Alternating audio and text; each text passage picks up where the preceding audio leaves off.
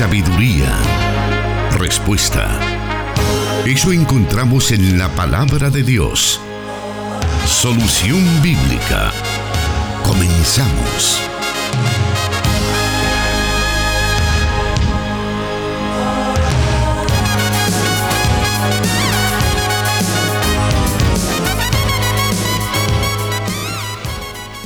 Es la palabra de Dios que guía nuestros pasos, que nos guía hacia la perfecta voluntad de nuestro Dios, la que martes a martes nos permite que podamos estar reunidos nosotros acá en la cabina de Plenitud Radio y usted ahí sintonizándonos a través de las diferentes emisoras que se unen a esta señal para poder transmitir el programa Solución Bíblica. Estamos nuevamente con esta maravillosa oportunidad que Dios nos da de estar en vivo desde los estudios de Plenitud Radio y transmitiendo a través de 100.5 FM Restauración para todo El Salvador. También Restauración San Miguel 1450 AM. También transmite 540, la estación de la palabra para todo El Salvador y más allá. Y también 89.1 FM Cielo para el occidente de Guatemala. Gracias hermanos por estar ya enlazados con esta señal y también queremos agradecer a Dios por la vida del pastor Jonathan Medrano que ya se encuentra con nosotros listo para dar respuesta a sus preguntas. Bienvenido pastor. Muchas gracias hermano Miguel, gracias a todos los oyentes de este programa eh, tan esperado por algunos oyentes, Solución Bíblica. En este espacio nosotros podemos aprender juntos acerca de la palabra de Dios y especialmente cuando aquellas dudas surgen cuando leemos algunos pasajes de la Biblia o nos encontramos frente a ciertos dilemas a los cuales la escritura puede darnos luz para tomar decisiones adecuadas frente a esas, a esas realidades que nos toca vivir. Hoy por hoy nos toca una realidad un poco complicada y eso obviamente demanda y exige un comportamiento cristiano basado en las sagradas escrituras. De ahí que nuevamente pues hacemos un llamado a todos nuestros oyentes para que frente a las circunstancias que estamos viviendo de esta pandemia podamos siempre seguir las medidas de bioseguridad que se nos dan a través de los medios de la Corporación Cristiana de Radio y Televisión. Y si usted aún todavía no se ha vacunado, le animamos para que pueda eh, responsabilizarse de su salud y también de la salud de quienes le rodean, ya que como bien lo dice nuestro pastor general, a través de los medios, si usted no se cuida, nadie lo hará. Así que usted debe de tomar la iniciativa de cuidado eh, sobre su salud y sobre las personas que también le rodean.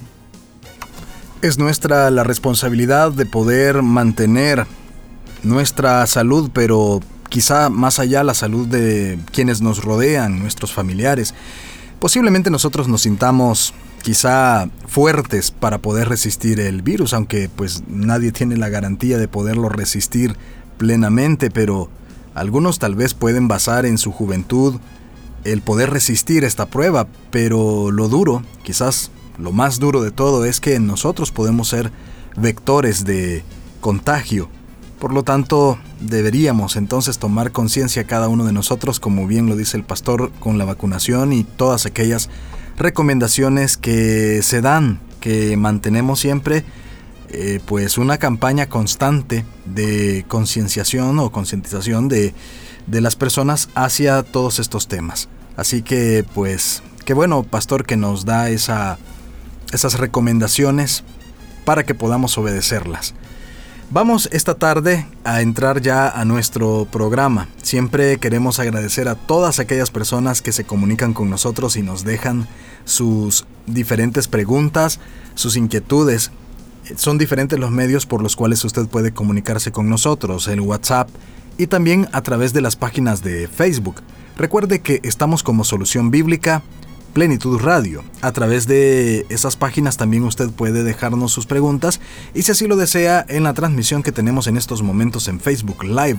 Ahí sus preguntas puede formularlas y nosotros tomaremos nota de cada una de ellas para que sean puestas en la lista que tenemos por ahí, ya que hoy por hoy, pues si algunos de nuestros oyentes han sido han estado atentos, se darán cuenta que hemos tardado menos en responder debido a que tenemos ya dos emisiones a la semana, el día martes a las 5 de la tarde y el viernes a la misma hora. Bueno, sin más, vamos a pasar esta tarde a lo que nos concierne y es las respuestas a cada una de las preguntas que tenemos para hoy. La primera de ellas nos dice así. Se cumplió la señal de Jonás en Jesús, y si la tradición nos enseña que fue un viernes que murió y resucitó domingo, hay tres días y tres noches, nos pregunta el oyente pastor. Bueno, la Biblia enseña que Jesucristo murió y fue sepultado un día viernes y que resucitó el primer día de la semana. Cabe mencionar que ese primer día de la semana es lo que para nosotros ahora es el domingo. Los hebreos realmente llamaban eh, a los días de la semana no como los conocemos ahora, sino que ellos se referían a los días como el primer día de la semana, el segundo día de la semana, el tercer día de la semana, el cuarto, el quinto, y hasta que llegamos pues básicamente a lo que nosotros conocemos como el último gran día, que es el Shabbat o el sábado, que es el único de los siete días de la semana que, posee un nombre como tal.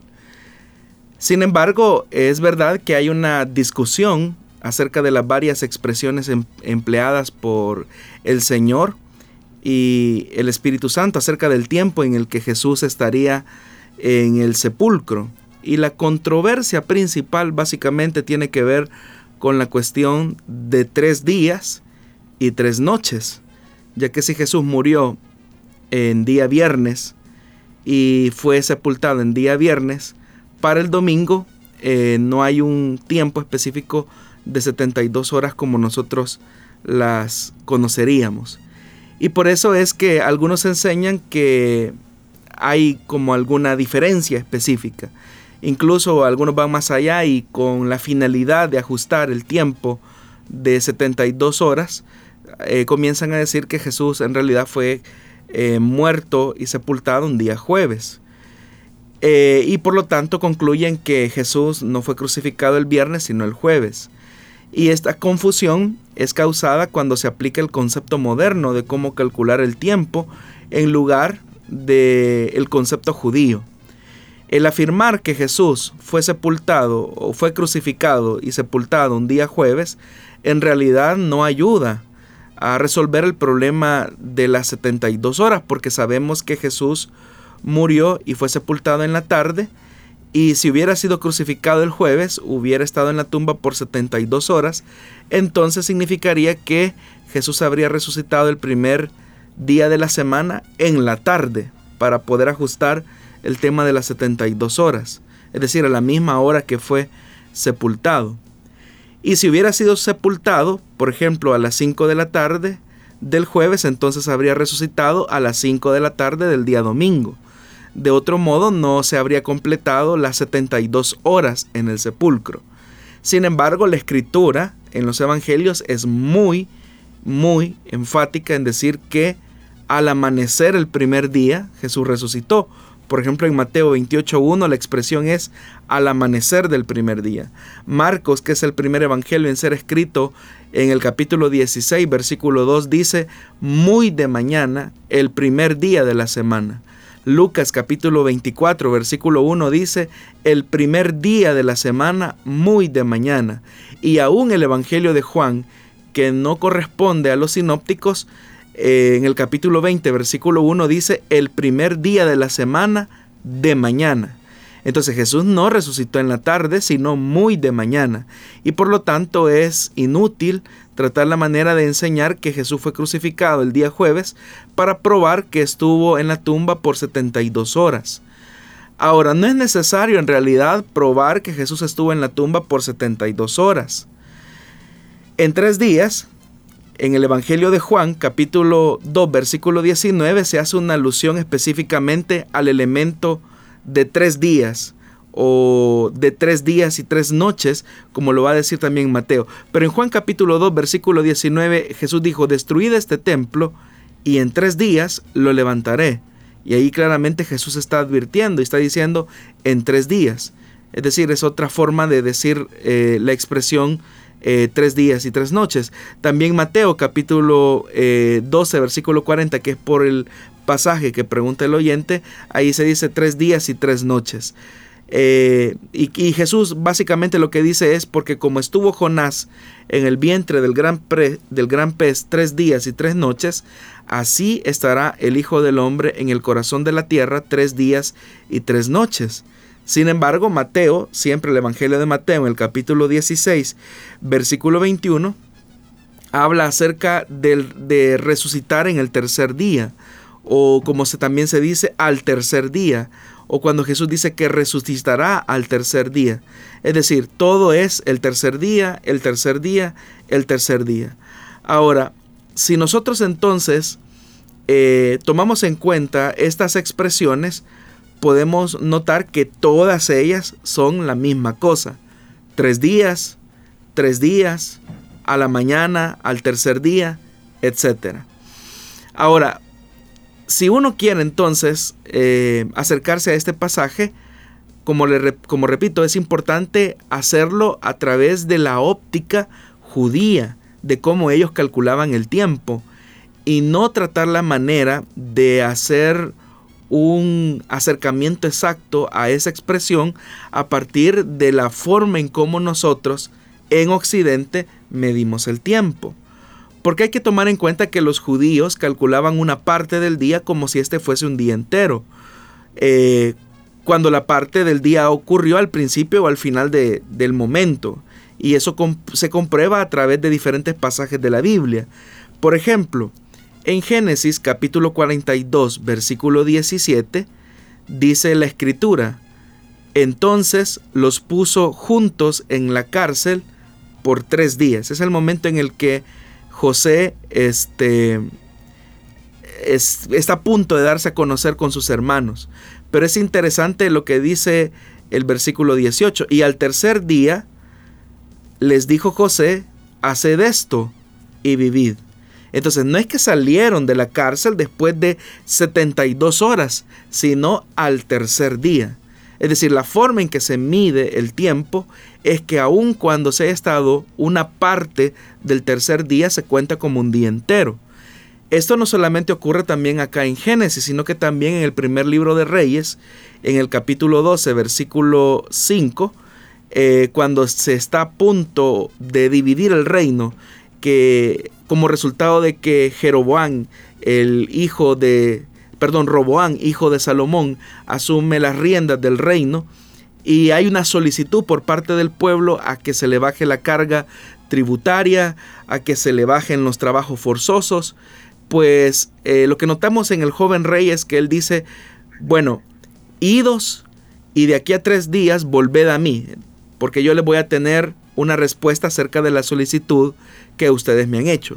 Y conocemos el pasaje, lo que hace Roboán es básicamente consultar a los consejeros de su padre, que eran los más ancianos, y le dice, mira, bájale la carga, bájale la carga tributaria, pero también por el otro lado consulta a los jóvenes con los que se había criado, y ellos eh, responden de manera insensata y le dicen, bueno, eh, agrábales aún más la carga, eh, elévale los impuestos. Pero es interesante la expresión que el rey ocupa. Idos, váyanse eh, y vuelvan a mí otra vez al, al, tercer día, o tres días después volved a mí. Y dice el versículo 12, al tercer día vino Jeroboán con todo el pueblo a Roboán, según el rey lo había mandado diciendo, volved a mí al tercer día, a tres días volved a mí. Entonces, volver después de 72 horas no es una referencia a la que está haciendo énfasis el pasaje, sino que está mencionando que al tercer día, aunque haya sido una parte de este, básicamente eh, Jeroboán regresó junto al pueblo para presentarse ante Roboán. Es decir, la forma en que se calcula el tiempo no es, insisto, la manera en la que nosotros lo hacemos. Podríamos mencionar también eh, que, esto es todavía más complejo cuando hablamos al acerca del, tema de los años, de la forma en cómo se miden los años. En el primer libro de Reyes, en el capítulo 15, en los versículos 1, 2, 8 y 9, vamos a notar algo interesante. Dice, en el año 18 del rey Jeroboán, hijo de Nabat, Abián comenzó a reinar sobre Judá y reinó tres años en Jerusalén, dice el versículo 2. Pero más adelante, en el versículo 8 y 9, dice lo siguiente, y durmió Abián con sus padres y lo sepultaron en la ciudad de David y reinó Asa su hijo en su lugar. En el año 20 de Jeroboán, rey de Israel, Asa comenzó a reinar sobre Judá. Entonces, si en el versículo 12 dice que Abiam reinó tres años en Jerusalén, porque comenzó a reinar en el año 18 eh, del rey Jeroboán, pero más adelante dice que en el año 20 de, de Jeroboán Asa comenzó a reinar, entonces el intervalo de tiempo no sería exactamente de tres años, sino de dos. Entonces, lo que podemos concluir es que reinó parte del año 18, todo el año 19 y parte del año 20. Y por eso es que el texto dice reinó tres años. Pero en realidad no es que reinó exactamente tres años compuestos por 365 eh, días como nosotros medimos el tiempo, sino que como ya lo dije, reinó parte del año 18, reinó todo el año 19 y reinó parte del año 20. Pero la escritura así llanamente dice que reinó por tres años. Más adelante también, si nosotros pudiéramos hacer otro acercamiento eh, a otro pasaje de la Biblia, podríamos concluir, por ejemplo, en el libro de Esther, en el capítulo 4, versículo 16, cuando Esther dice a, a los judíos, ayunad por mí y no comáis ni bebáis en tres días, noche y día, y entonces entraré a ver al rey. Y en el capítulo 5, versículo 1 dice, aconteció que al tercer día, se vistió Esther su vestido real y entró en el patio interior de la casa del rey. Entonces, no es que Esther entró, por ejemplo, en el patio del rey después del tercer día, es decir, después de haber ayunado 72 horas, sino que al tercer día fue que Esther entró a los aposentos reales. También en el Nuevo Testamento, en el libro de Hechos de los Apóstoles, en el capítulo 10, versículo 3, dice la escritura, este vio claramente en una visión, ese es el momento en el que, en, el que Cornelio recibe una visión, dice, este vio claramente en una visión como a la hora novena del día. El versículo 7 y 8 dice, envió mensajeros para traer a Pedro. El versículo 10 dice, al día siguiente se acercaban a la ciudad. El versículo 23 siempre de ese capítulo dice, y al día siguiente levantándose se fue con ellos. Verso 24, al otro día entraron en Cesarea. Hace cuatro días que a esta hora yo estaba en ayunas, está relatando Cornelio, Cornelio, y a la hora novena, mientras oraba en mi casa. Entonces, haciendo una distribución del tiempo, primer día eh, sería la hora novena, segundo día se envían a los mensajeros, al tercer día llegan con Pedro, al cuarto día entraron en Cesarea, pero Cornelio les dice, hace cuatro días, aunque obviamente se estaba refiriendo a parte del primer día y parte del cuarto día. Y de ahí la expresión que dice hace cuatro días. Pero no es que hayan sido cuatro días exactos, sino que era parte del primer día y parte del cuarto día. Y de ahí la referencia que diga hace cuatro días en el versículo 30 de ese capítulo 10. Más adelante, incluso Hechos capítulo 19, versículo del 8 al 10. Y entrando Pablo en la sinagoga, habló con denuedo por espacio de tres meses, pero se apartó Pablo de ellos y se separó a los discípulos, discutiendo cada día en la escuela de uno llamado tirano. Y el versículo 10 dice, Así continuó por espacio de dos años. Su trabajo en la sinagoga y en la escuela de Tirano cubrió básicamente dos años y tres meses.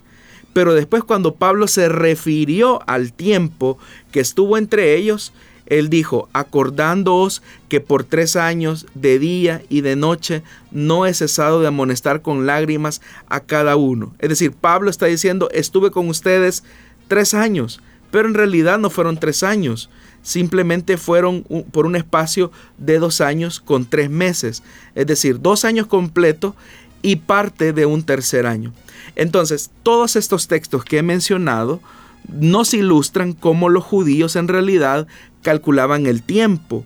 Y esto eh, demuestra por qué razón, eh, si queremos eh, ser exactos en el tema de un cumplimiento de 72 horas, no ese es el sentido del pasaje, sino que el sentido del texto es que específicamente al tercer día o parte del tercer día, Jesús finalmente resucitaría después de la crucifixión. Pero es importante que tomemos en cuenta la forma en que los judíos eh, medían el tiempo, no solamente las horas, eh, sino que también el día, los meses y los años. Hay que recordar que, por ejemplo, el calendario eh, hebreo es lunar y por lo tanto el día para el judío comienza a la caída del sol, es decir, eh, a eso de las 6 de la tarde y pues finaliza a las 6 de la tarde del siguiente día. Entonces, tomando esas consideraciones y viendo cómo los judíos también calculan el tiempo, podremos notar que efectivamente la palabra de Dios tuvo cumplimiento cuando Jesús claramente dijo que eh, después de su muerte al tercer día resucitaría. Pero esa referencia al tercer día no está eh, implicando necesariamente el tema de un cumplimiento de 72 horas exactamente, sino que al tercer día, después de su muerte y su sepultura, Jesús resucitaría dentro de los muertos. Seguimos esta tarde con Solución Bíblica. Estamos pendientes de dar a conocer más de las preguntas que nuestros oyentes nos envían cada semana, pero vamos a hacer una pequeña pausa en estos momentos Así que pendiente entonces, porque aún tenemos mucho tiempo para poder responder a el resto de preguntas que hay para esta tarde.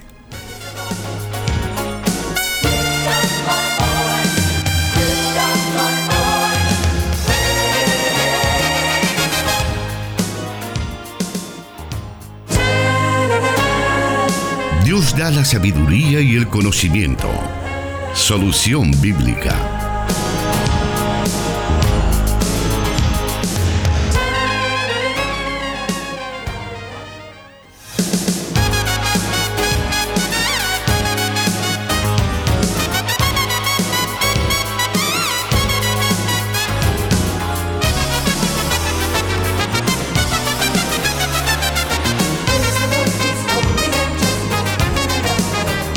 Estamos pendientes de todas las todos los comentarios que usted nos envía en la transmisión que tenemos en estos momentos en Facebook Live.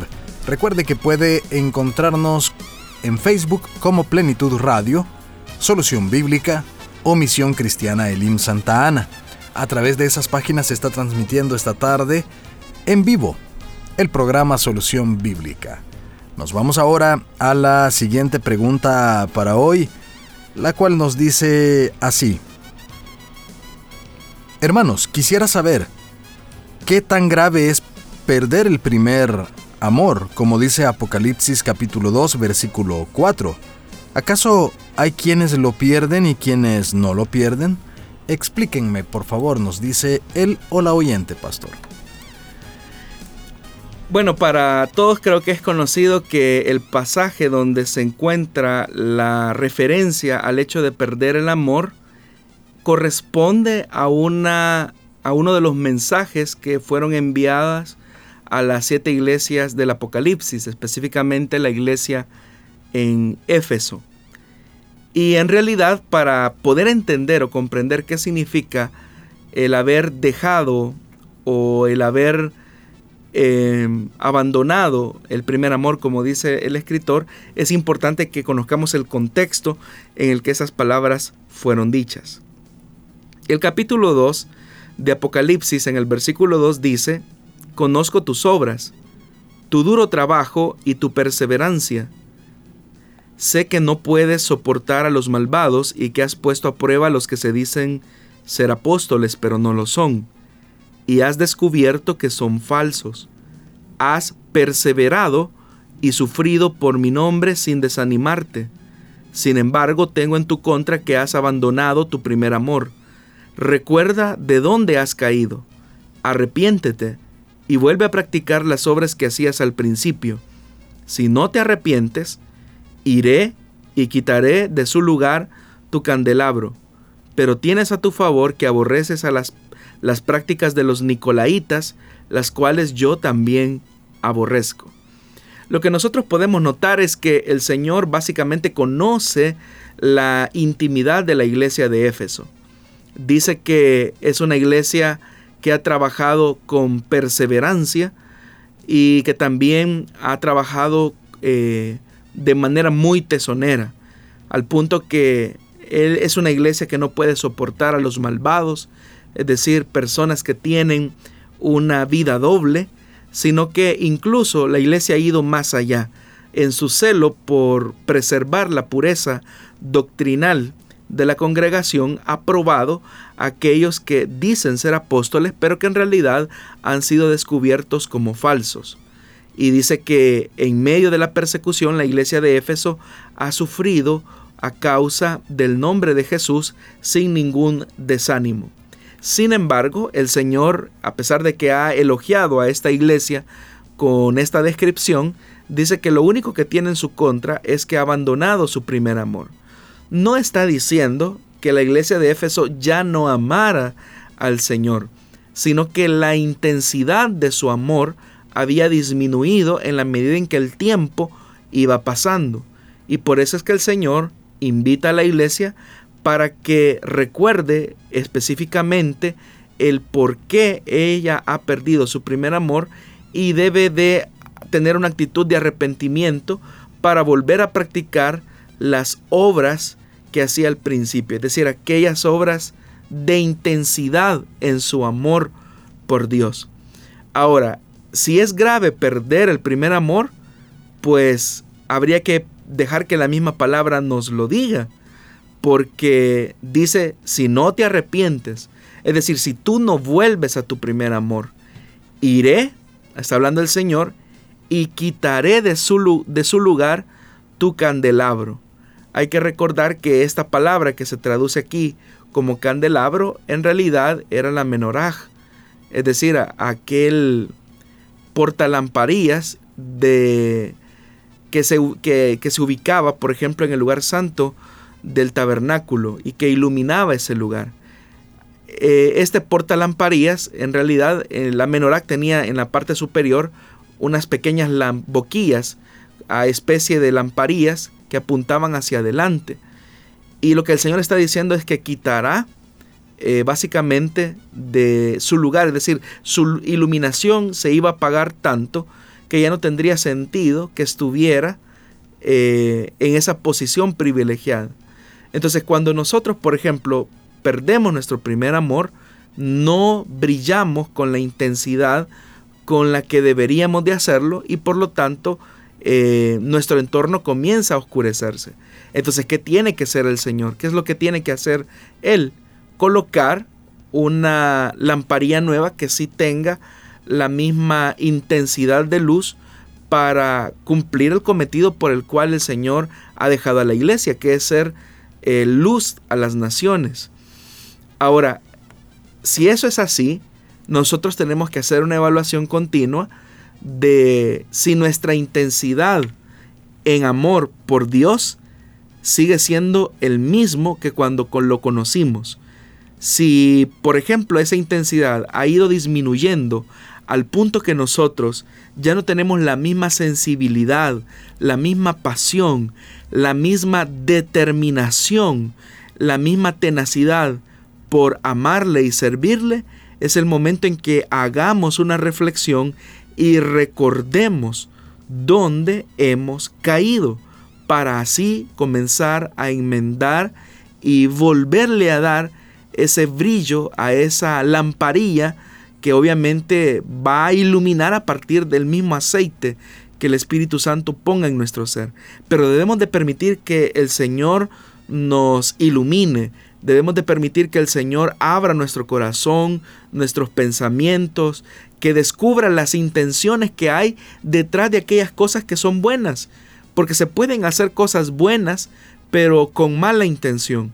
Y es ahí donde tenemos que reflexionar porque lo que hagamos, sea de palabra o de hecho, debe de ser en amor para la gloria de Dios. Vamos a aprovechar este momento, este bloque también para poder eh, dar lectura a la siguiente pregunta de esta tarde. Y esta dice así. ¿Por qué Dios permitió que Moisés convirtiera su vara en una serpiente, sabiendo que él mismo maldijo a la serpiente cuando engañó a Eva en el Edén? ¿Por qué no pudo convertirse en otro tipo de animal? ¿Qué podemos aprender de esa enseñanza? Bueno, es importante mencionar que el concepto que ahora nosotros tenemos de la serpiente en realidad no obedece al concepto que los orientales tenían acerca de este animal. En Medio Oriente, básicamente, y lo podemos comprobar a partir de la literatura eh, de Medio Oriente, eh, y hablo de la literatura más primitiva, el concepto que se tenía de la serpiente era de básicamente un animal hermoso, sabio, y que también tenía la característica de ser sagaz. Por esas características que he mencionado, es que no sorprende por qué Satanás decide utilizar a la serpiente para que con astucia lograra hacer perder los sentidos de obediencia tanto de Adán como de Eva. Aunque la misma palabra de Dios dice que fue la mujer la que fue engañada y no el hombre. Sin embargo, Adán, con plena conciencia y uso de sus facultades, decidió desobedecer a Dios igual que la mujer. Ahora, la serpiente, como ya lo mencioné, tenía todos esos atributos. Atributos que obviamente quizás ahora nosotros en nuestra cultura y por todo, eh, toda la historia que hay detrás de esta figura, nosotros no logramos ver el hecho que fuese una serpiente habla precisamente de un lenguaje que también era accesible al faraón. Y eso fue lo que ocurrió cuando Moisés se presenta delante de faraón. Faraón entiende esa señal. Y es más, faraón trata la manera de querer igualar la señal que estaban haciendo Moisés y Aarón frente a él. Pero lo que nosotros descubrimos es que la sabiduría, el poder y el control de Dios está por encima de todas aquellas posibilidades que Faraón tenía frente a su pueblo. De tal manera que la serpiente viene a ser un objeto eh, o un símbolo que expresa el poder de Dios sobre la sabiduría y la temporalidad de Faraón. Él creía ser un hombre absoluto sobre la tierra y en su pregunta arrogante de quién es el Señor, como también se encuentra en el libro de Éxodo, esa pregunta también va a ser respondida porque Dios va a revelar a lo largo de la manifestación de las señales quién es Él. Entonces, lo que podemos aprender de ese pasaje es cómo Dios utiliza su sabiduría su poder, su gloria, para sobreponerse a aquellos que creen ser algo y en realidad no lo son.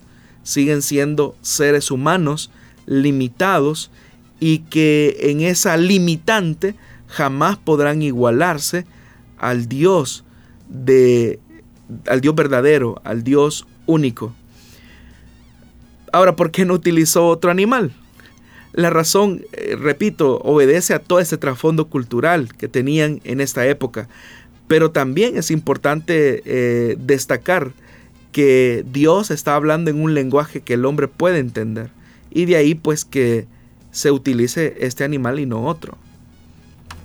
Vamos a irnos a una nueva pausa y regresamos en unos minutos, en unos segundos más bien, con el programa Solución Bíblica. Tenemos aún allí varias preguntas que estaremos dando a conocer y, por supuesto, su respectiva respuesta. Manténgase en nuestra sintonía.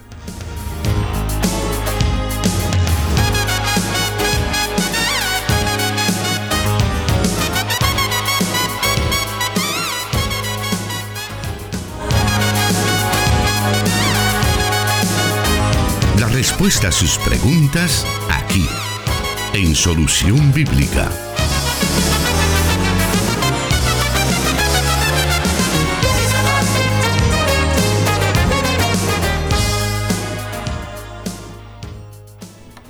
Vamos a seguir entonces y la siguiente pregunta para esta tarde dice así.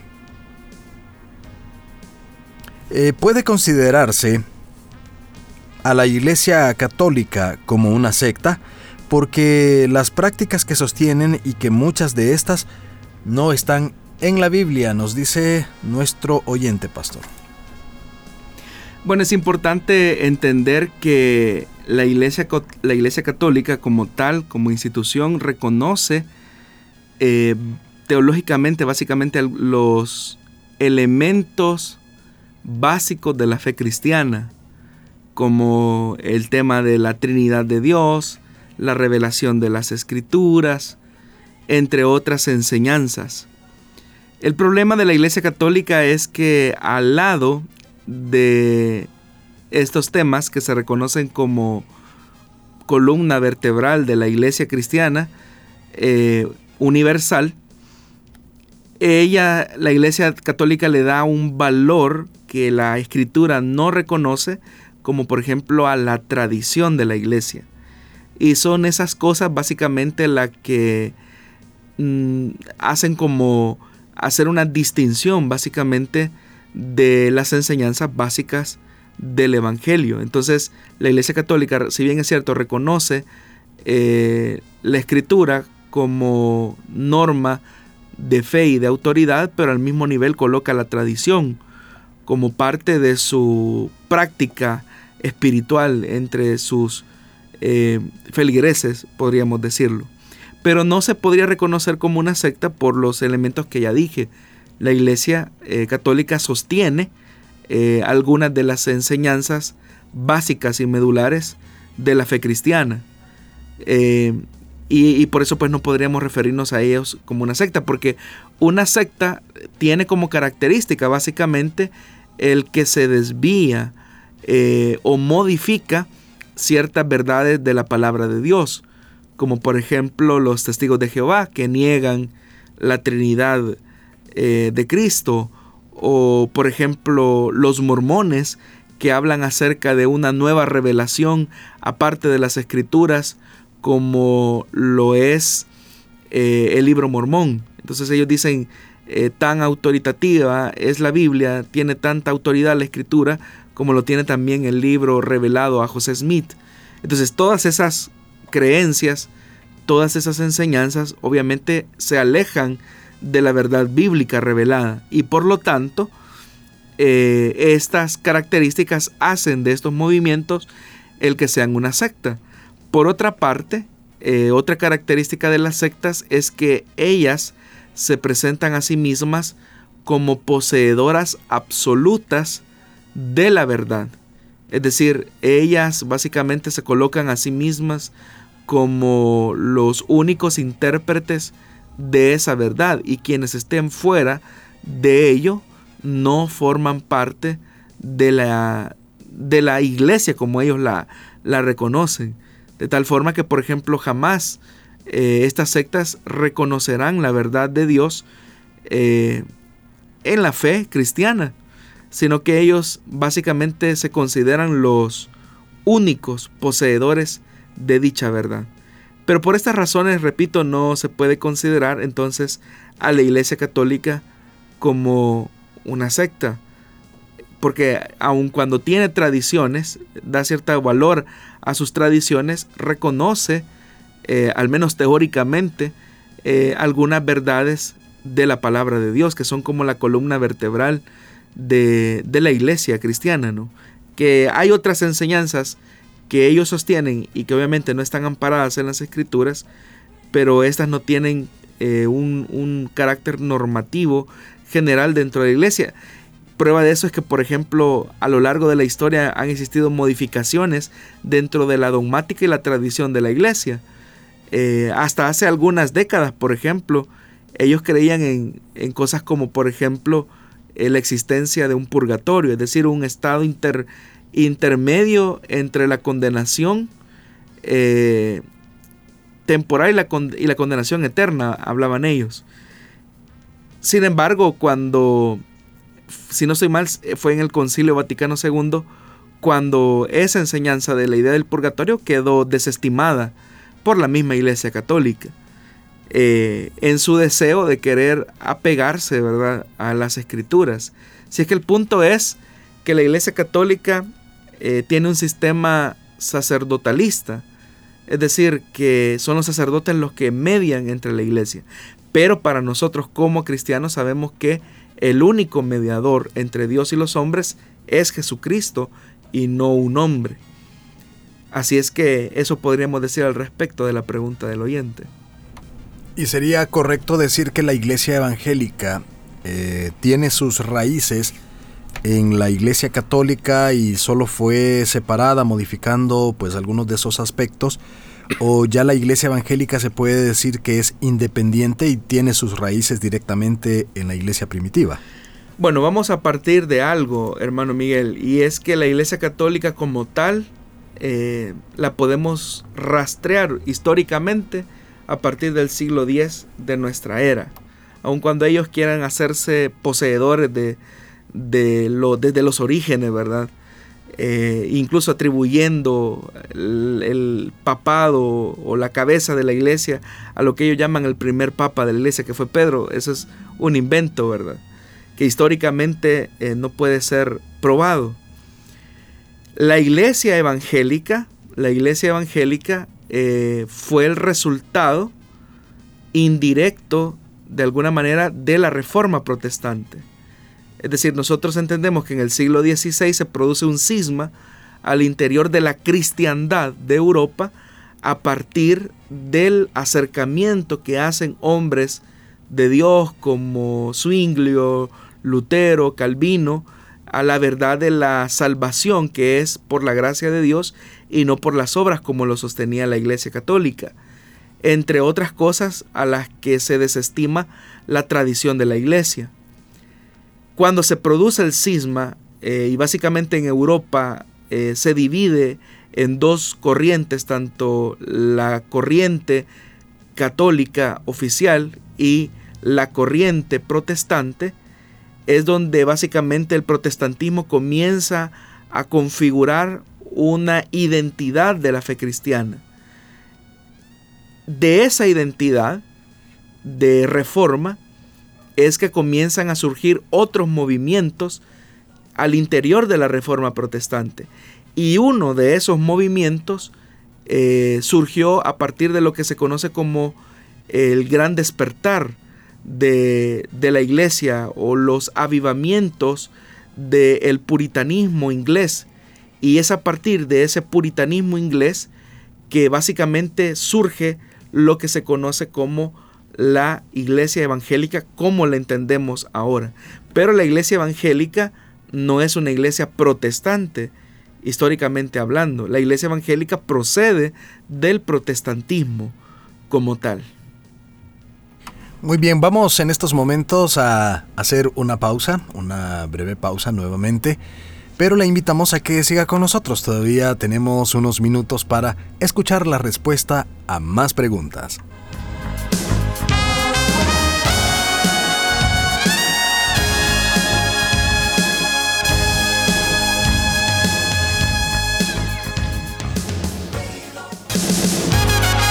Solución Bíblica con el pastor Jonathan Medrano. Desde Plenitud Radio 98.1 FM en Santa Ana, enlazada con Restauración 100.5 FM.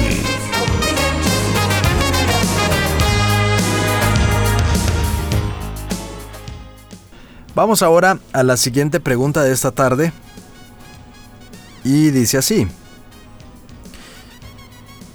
¿Por qué se dice que Simón Pedro murió en una cruz boca abajo, cuando en la Biblia no hay un pasaje que lo diga? Nos preguntan, pastor.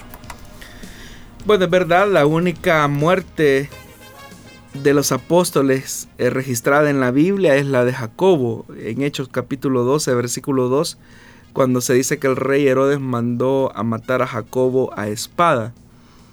Probablemente esa sea una referencia a una posible decapitación.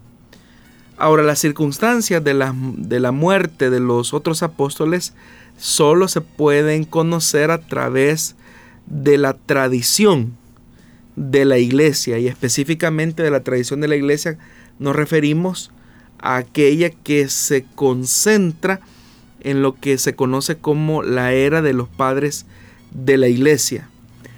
Hay una tradición, y es eso, una tradición, que dicen que cuando, eh, durante el reinado de Nerón, cuando se recrudeció la persecución contra los cristianos, dice esa tradición que Simón Pedro estaba a punto de escapar eh, de Roma con la finalidad de salvaguardar su vida.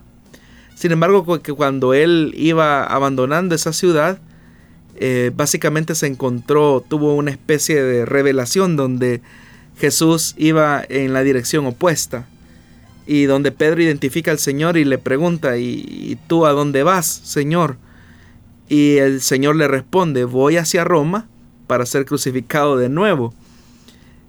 Eh, y ahí Pedro entendió, ¿verdad? Que mientras él iba en, en el sentido de huir de la persecución, el Señor eh, aparentemente en esa leyenda, repito, eh, le estaba diciendo a Pedro, tú tienes que volver a sufrir al lado de tus ovejas. Y eso hizo que Pedro pues regresara repentinamente, ahí lo interceptan, lo cuestionan y es ahí donde se produce eh, su muerte. Ahora, la historia acerca de la crucifixión de, crucifixión de Pedro básicamente es comentada por Orígenes de Alejandría, quien él dice lo siguiente. Eh, Pedro fue crucificado en Roma con su cabeza hacia abajo, como él mismo deseaba sufrir.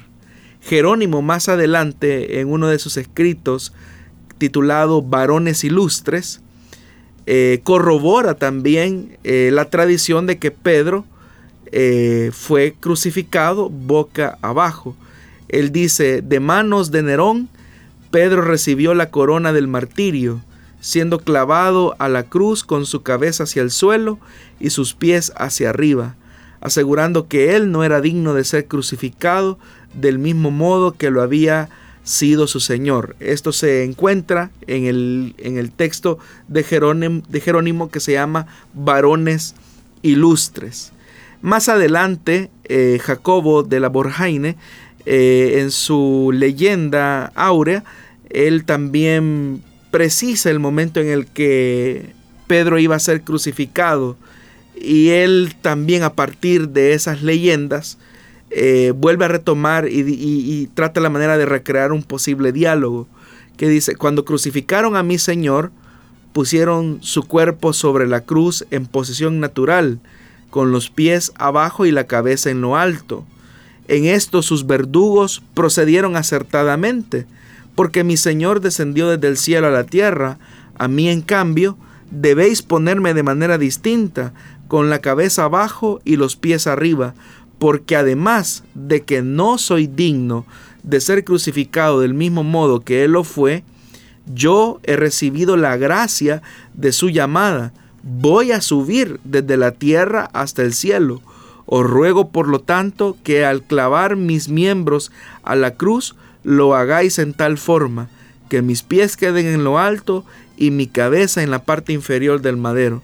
Y dice este escritor que los verdugos tuvieron a bien acceder a ese eh, deseo. Tertuliano también, uno de los padres de la iglesia, hace un breve comentario acerca de la muerte de Pedro y de Pablo en Roma bajo el reinado de sangre de Nerón. Y él dice lo siguiente, cuán feliz es su iglesia, en la cual los apóstoles derramaron toda su doctrina junto con su sangre, donde Pedro soportó una pasión como la de su Señor, donde Pablo ganó su corona en una muerte como la de Juan el Bautista. Entonces también nosotros podemos notar que hasta Tertuliano hace referencia a que, Jesús, a que perdón, Pedro murió crucificado como Jesús. Pero repito, todo esto es parte de lo que se conoce como el colorido de las tradiciones de los que se conocen como padres de la iglesia. Pero evidentemente no hay una referencia eh, bíblica acerca de la muerte de este hombre de Dios. Sin embargo, parece ser que la tradición asegura que Pedro pues efectivamente murió como su Señor y a solicitud de él, él murió boca abajo. Pero esto es parte de la tradición y de las leyendas cristianas. Estamos llegando al límite del tiempo asignado para nuestro programa. Siempre agradecemos a nuestros oyentes por estar muy pendientes de nosotros. Gracias por ser fieles y también gracias por compartir esta transmisión con en sus muros o con sus seres queridos en los Estados Unidos. Recuerde que puede escucharnos a través de el internet como plenitud.fm y restauración.fm. De hecho, puede visitar elim.org.sb y ahí encontrará todos los medios de Corporación Cristiana de Radio y Televisión para que pueda estar pendiente de todo el contenido. Así también puede escucharnos en las plataformas de Spotify y SoundCloud. Allí encontrará todos los programas que se han transmitido hasta la fecha y este que estamos finalizando ahora lo podrá encontrar en un par de días para que pueda seguirse edificando o pueda seguir tomando nota de los diferentes aspectos, de los diferentes detalles que se han dicho en cada una de las preguntas que se han presentado esta tarde. Pastor Jonathan, siempre agradeciéndole por haber estado con nosotros esta tarde compartiendo esas respuestas. Gracias, hermano Miguel, y gracias también a los oyentes que nos permiten poder interactuar a través de sus preguntas. El propósito de este programa es, es ese, tratar la manera de crecer juntos y aprender juntos acerca de lo que la Biblia o la enseñanza cristiana nos dice en relación a ciertos eh, temas específicos. Y la preferencia de nuestros oyentes es el que hace que este programa, por la misericordia de Dios, siga manteniéndose al aire. Si Dios lo permite, nos escuchamos el próximo viernes a las 5 de la tarde. Manténgase pendiente entonces de cada uno de los medios de Corporación Cristiana de Radio y Televisión. Hasta la próxima.